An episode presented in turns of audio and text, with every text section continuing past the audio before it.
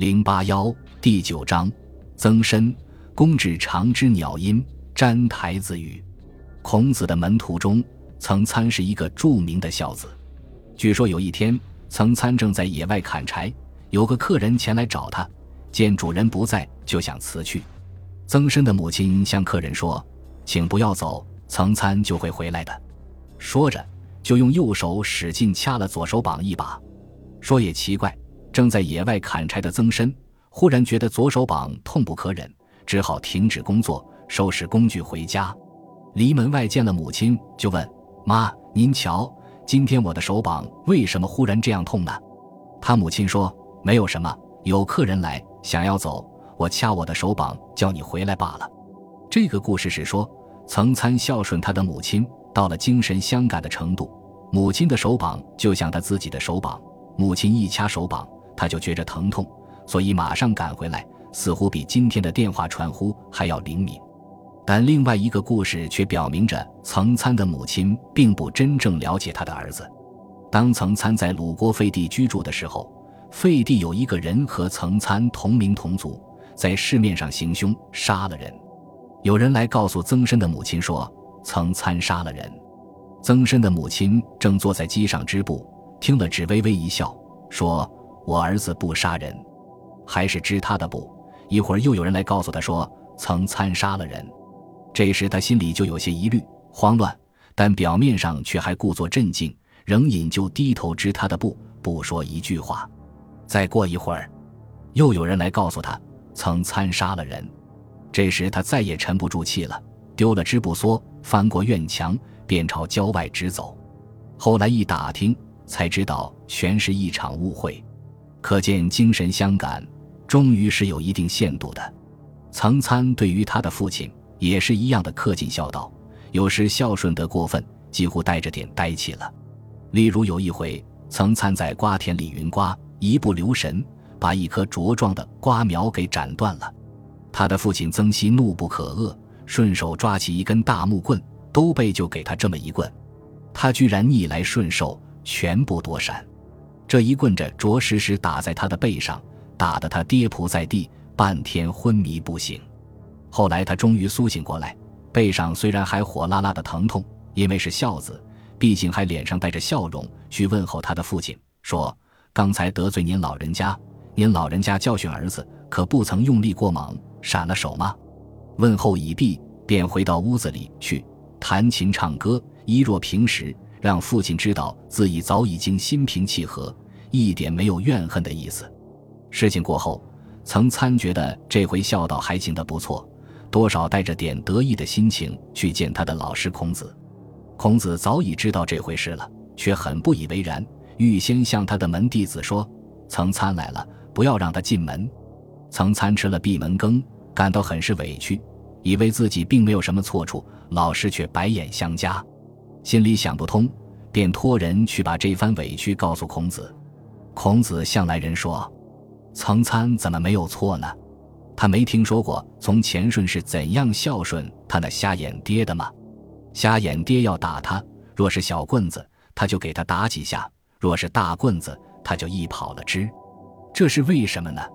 是逃避那蛮不讲理的暴怒啊！现在那曾参眼见大棍子打下来还不逃跑。”就是存心用自己的身子去抵挡无理的暴怒，若是一棍子给打死了，他爹就要背上不义的恶名声。您想，天底下还有什么比得上这更不孝的呢？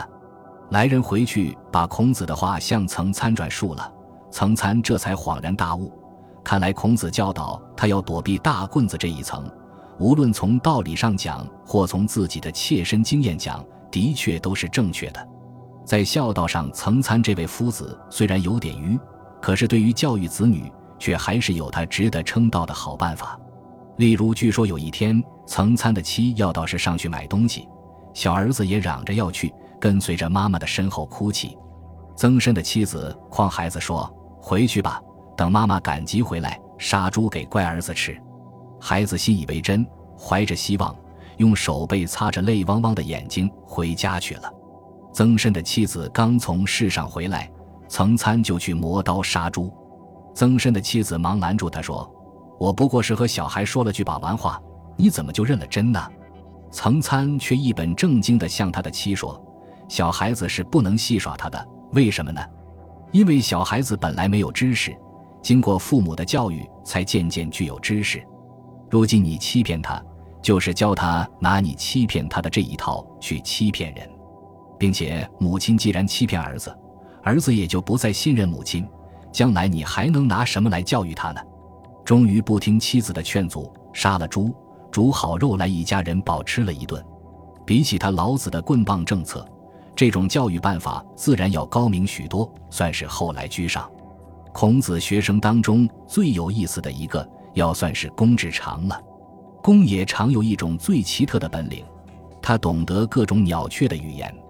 在更古的时代，只有一个伯弈和他媲美，因为伯弈也是懂得各种鸟雀的语言的。鸟和兽，据说也像人一样。都有他们各自的语言，可惜人们并不懂得它，或者懂得它的人太少。不过从春秋时代起，根据古书的记载，懂得鸟兽语言的人似乎就慢慢多起来了。例如春秋时代初期，有个借葛卢，是个小国的国君，从他的国家跑来朝见鲁西公，听见胯下牛鸣的声音，便向鲁西公说：“那牛说，他生了三个儿子，都用来做了牺牲了。”鲁西公命人一查问。情况果然正如借葛卢所说，这是懂得牛的语言的，还有懂得马的语言的。东汉时代，广汉有个杨翁仲，据说能懂鸟兽的语言。有天，他驾了一匹跛足马到田野去，看见田野那边也有一匹马正在啮草，两匹马遇见了，就隔着几块田，仰着脖子萧萧地鸣叫起来。杨翁仲便告诉他的御者说。这两匹马在互相嘲骂，御者说：“您怎么知道呢？”杨翁仲说：“那马骂我们这边驾车的马是跛足马，这马也骂那边嚼草的马是独眼马。”御者不相信，亲自跑去看了一看，那边那匹马果然是匹独眼马。除此而外，三国时代魏国的管路也能懂得鸟语。听了喜鹊告急的名声，就知道村子东北有一个恶妇，亲手把她的丈夫杀死了。